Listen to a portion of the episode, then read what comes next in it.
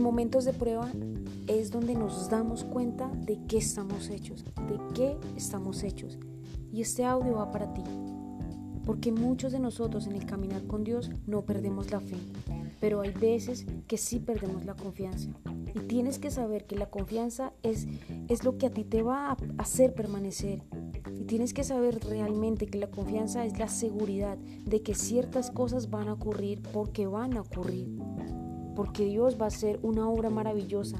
Pero por favor, no pierdas la fe, no pierdas tu confianza, no pierdas la creencia en ti, pero sobre todo la confianza en Dios.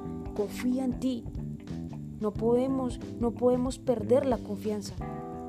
Porque déjame decirte, porque esto es lo que a ti te va a llevar a la recompensa.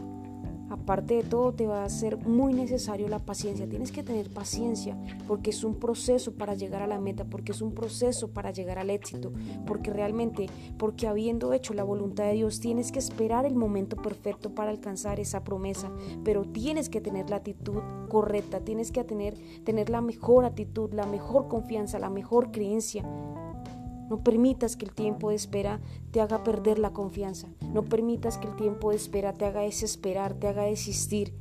No pierdas la confianza. Confía en Dios y eso te hará permanecer y te hará continuar hacia adelante hasta que llegues a la meta, hasta que venzas, hasta que veas las promesas cumplidas de Dios en ti.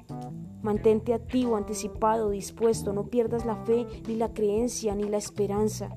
Si quieres el éxito, tienes que pagar un precio. Si quieres llegar a la cumbre, tienes que pagar el precio.